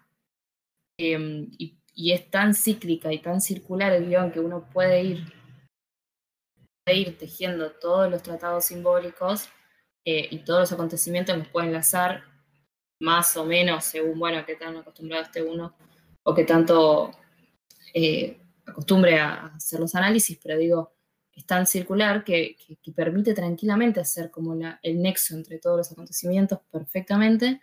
Entonces, que lo recapitule y que además te diga no solo, o sea, no solo que lo recapitula, sino te dice cuál es el punto de esa recapitulación, que es que entiendas que me pareció como doblemente una de más, porque de vuelta es muy fino todo el camino, se llegaba tranquilo a eso, no hacía falta eso, es como ya habíamos llegado y muy cómodos, ¿no? Como no hacía falta que, que se nos dé. Sí, total, total, total. Básicamente un ladrón, Paco Blas. Bueno, esto fue ultraje podcast. No, mentira, no, no, eh, para nada, no, para, para nada un ladrón, pero sí, eh, todo esto que dijiste estoy muy de acuerdo, y aparte el cómo, ¿no? La sintaxis, porque no es solo la reiteración discursiva, sino que hay fragmentos de la película colocados con el montaje de nuevo, ¿no? Planos que uno ya vio, aparte. O sea, ni siquiera es desde otro lugar, desde otra perspectiva, ¿no? Como, como casi es esta cosa, que, digamos, que vos decís, es un laburo que es del espectador ese. Y que aparte, lo que duele doblemente es que él sabe, o sea, que Paco Plaza sabe que es un laburo del espectador porque lo- te lo está ofreciendo así, ¿no? Además. Total. Como, como en Total. todas sus películas. Quien a hierro mata también lo mismo, que también es una película que tiene la figura del eclipse ahí presente. Eh, una gran, gran película que recomiendo ver, que está en esta industria, esta plataforma diabólica de color rojo. Básicamente digo, en, en, en Quien a hierro mata también es como una película que se nota que Paco Plaza sabe construir narrativas desde este lugar, ¿no? Desde la sugerencia, desde eh, una construcción de, de encriptación, de, de cierta prolijidad eh, en los diferentes niveles del relato, ¿no? Como lo que está visible y lo que no. Eh, que es genial, que a mí me fascina y que a mí me hace que Verónica me parezca una película excepcional. Pero por eso esto no se explica, ¿no? Justamente por lo bien que está todo eso, es como que te termina doliendo, como vos decís, el doble esto. Porque vos decís, eh, me, tuvieron de las narices, perfectamente conducido, hermoso, todo este trayecto, digamos, con tantas cosas para, para leer, que bueno, uno dice, esto, loco, no, no, no sé, es verdad, es verdad que es doloroso. A mí igual, Midi, cara a cara te lo digo, me duele, pero poquito me duele igual, porque yo ya, a mí ya la- esos primeros 15 minutos de película ya me dejaron en un nivel de acción abismal, entonces como que esto me duele, pero no es que le caigo No. muy fuerte. Capaz otra película hacía esto y la, la no sé, la tiraba a la basura, ¿no? Pero como que acá me cuesta pegarle. No, es una película inmensa. Gran, gran, gran película. Eso no está. Siento que, que no está. mm, No lo pongo en discusión, al menos. Eh, son infinitas las posibilidades que, que, permite de lectura, ¿no? Ni hablar, pero bueno. Quizás justamente como es tan, tan magnífica en otras cosas, no le hace este pequeño reproche, pero, pero no, ni hablar. Gran película. Gran película y, y película también un poco obviada, ¿no? Como pasada por alto absolutamente, porque hay un nivel de excelencia para mí de, de construcción simbólica que hay pocas películas, bueno, obviamente lo decimos siempre, ¿no? Si lo establecemos una comparativa con Carpenter, con Buñuel, con, con los verdaderos genios, eh, va a quedar pálida, ¿no? Como que no, no digo que sea excepcional en ese sentido, pero digo, eh, uno ve la, hoy en día, no sé, ve 100 películas de un año que salen y dos o tres tienen e- este nivel de, ¿no? De, de planificación, de delicadeza con el símbolo. Entonces me parece que eso hay que, hay que cuidarlo. Que igual entendí que no estaba diciendo olvidémonos de Verónica, ¿no? Porque si no tampoco entiendo por qué está grabando una, un, un podcast de esto. Em, pero bueno, bien. Una cosa más, para no irnos ya mismo, pero que, que me parece interesante para charlar, quizá para descontracturar un poco. Viste que todo esto termina siendo, eh, y acá se terminando como una lectura extra más de juego ficcional dentro de ficción, representación dentro de representación, que todo esto termina siendo como una foja de un inspector y de ahí Paco Plaza nos comunica em, que esto está basado en hechos reales, ¿no? Y ahí de repente uno que estaba terminando la película, ¿no? Que se estaba incorporando en el sillón, que estaba tranquilo, de repente uno dice, ah, bueno, bien, eh, qué lindo, ¿no? Como, como qué copado saber todo esto, que esto pasó en serio, ¿no? En un país con personas de carne y hueso. Sí. Eh, en ese sentido, primero te pregunto por ese retruco autorreflexivo, digamos, ¿te parece que está bueno o no? Y segundo, pregunta más personal quizá, ¿a vos este hecho, este factor de que esté basado en hechos reales, ¿te afecta, no te afecta, te da un poco más de miedo, no te importa, te da lo mismo? ¿Qué onda? Eh, en tanto como recurso reflexivo me parece súper interesante para todo lo que para todo lo que trata, para todo lo que trae, que tenga aparte ese, esa particularidad que toma un caso verídico, eso me parece súper interesante. Eh, dentro de la película. De las películas en general, el factor de que esta cualquier película de terror esté basada en hechos reales, no sé si es algo que particularmente me da más miedo, como que le pongo el foco, que hay mucha relevancia o importancia, la verdad que no. Sé que se le suele dar, eh, uy, esta película está basada en hechos reales, qué miedo. Eh, a mí particularmente no, no, no, no, le doy mucha importancia, primero porque no me da más miedo en lo subjetivo, porque es como que no creo que, que el hecho de esta veracidad confirmada, por así decir, como no, bueno, lo peor de esto es que pasó, haga que, que lo que pasa o lo que presenta, eh, lo que pone de manifiesto, me asuste más porque ya es algo que, que creo que está abierto a la posibilidad sin la necesidad de, la, de lo verídico, ¿no? De, uy, aconteció. Yo necesito el, fax, el dato de que pasó en China hace 200 años lo mismo. Exacto. Casi, aparte, invitando a, a, a pensar, o sea, esta historia real, no real, o sea, qué tan poco real es lo que acabamos de ver, ¿no? Porque real en sentido material no, ¿no? Porque claramente es una película.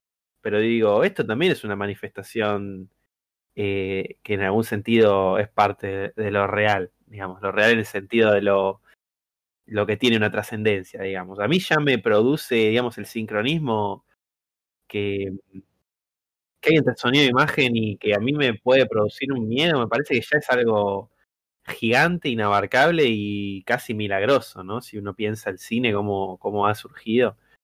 Eh, y ya esas representaciones que te traen, eh, ¿qué es esto como que decís vos, no? Es, es hablar del mal, digamos, y el mal es lo que asusta, más allá de, de a quién le, le hayas pasado esto o no, ¿no? Sí, dentro de, de, esta película es súper interesante eso también, que es ese... Eh, el factor de basado en hechos reales es interesante, sobre todo en esta película particularmente. Creo que, bueno, como hablábamos de lo mismo en Rec al principio, ¿no? Como la, autoconciencia del elemento que está, que está utilizando, creo que es una las películas que vi de él que, que es un elemento autoral interesantísimo como lo trata. Y bueno, no creo que sea un dato menor esto de que va dato, un elemento menor que esté basado en hechos reales. En este caso particularmente me parece interesante además. No, totalmente. Escrito en una filmografía de, uno, de un muchacho, un director, un, un artista que, que, invita a pensar esa, esos límites, ¿no? Ya con una, esa película, cual. digamos, que elabora una reflexión sobre el documentalismo como es REC y sobre lo que es registrar la, entre comillas, realidad. Eh, total, ¿no? Como que hasta inclusive acá es un poco menos eh, eh, no, es, no, no, termina siendo un lujito él basado en hechos reales, ¿no? Termina siendo como no. parte de una cosmovisión y parte de un diseño autoral, que me parece genial a mí también. Eh, pero que bueno, como, como decimos, ¿no? Ter- termina importando bastante poco después qué pasó con la chica original, con todos los respetos a, a la persona en la vida real, pero no como termina siendo absolutamente secundario, ¿no? Digamos. Lateral casi. Sí, pertenece a otro estudio cuando otra persona quiera saber de ese caso puntual. La película es la película. Exactamente. Es un poco algo que me parece que, que sufre, digamos, el cine de la actualidad. O no sé si sufre, ¿no? Pero que tiene como una cierta eh, implicancia post El Conjuro, gran película también. Eh, también, otra de las contemporáneas para mí de más alto rendimiento, eh, si estábamos hablando de Verónica, y El Conjuro es una gran película también.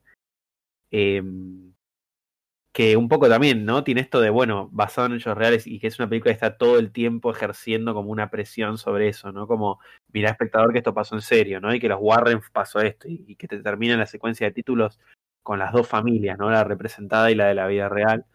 Eh, que bueno, que ahí no sé si qué tanta implicancia simbólica tiene con, con que sea, ¿no? Eh, un basado en hecho real. Pero que me parece, al ser una película tan buena de conjuro, creo que después hubo como un, un enfoque particular, ¿no? En estos tipos de relatos, ¿no? Como que se vio que la audiencia respondía bien y salieron a, ahí a, a explotarlo al máximo, como siempre suele pasar. Sí, total. Bueno, muy bien, estimada. Hemos aquí grabado un rato largo. Sí, sí, sí. Ya son, lo confesamos, esto que ahora es 3.36 de, de, de la madrugada. estamos- Aquí estamos ya un poco fulminado quizá, pero todo por acá, por, por esta dinastía ultraje que tenemos. Y nada, eh, yo particularmente he disfrutado de grabar aquí este episodio. Sí, así, así ha sido. Eh, bueno, un gusto, la verdad, volver a grabar, volver al ruedo. Así que Sí, ¿no? Un poco cortar con tanta, con tanta ahí manía académica. Viene bien un poco, si bien esto es un estudio de alguna manera, viene bien. es un apéndice, porque después volcamos acá todo lo que venimos. Sí, Eh, total. pero bueno, eh, la he disfrutado mucho. Muy bien, muy bien. Lo mismo digo y espero volver a encontrarte por aquí. No, que no pase tanto tiempo hasta la próxima vez. Lo Trataremos. único, no te estoy haciendo un reclamito, ¿eh? Tranquila. Trataremos. No, nos volveremos a, a encontrar. Everything I say has come before. Assembled into something, into something, into something. I don't know for certain.